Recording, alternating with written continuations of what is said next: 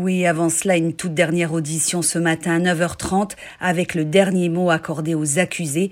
Trois accusés qui comparaissent depuis 15 jours pour le meurtre de Mireille Knoll, cette vieille dame juive de 85 ans, affaiblie par la maladie de Parkinson, un meurtre barbare commis chez elle, dans son appartement HLM de l'avenue Philippe Auguste. L'avocat général a pris la parole hier après-midi à l'encontre de Yacine Mioub, 32 ans, l'ancien voisin de Mireille Knoll.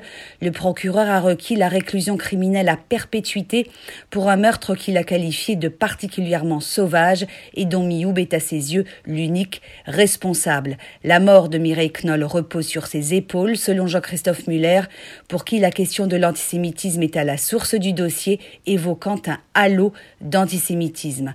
S'agissant du deuxième accusé, Alex Carimbacus, 25 ans, l'avocat général a requis une peine de 18 ans de réclusion pour vol aggravé. Il a volé une morte dont le cadavre était encore chaud, a-t-il dit. C'est comme complice que vous devez le condamner. Quant à Kelaf, la mère de Mioub, vous devez la condamner pour destruction de preuves et l'avocat général réclame à son encontre une peine de trois ans d'emprisonnement. Le procureur termine son réquisitoire par ces mots. Mireille Knoll n'était riche que d'une chose, l'amour qu'elle recevait et qu'elle portait à ses enfants.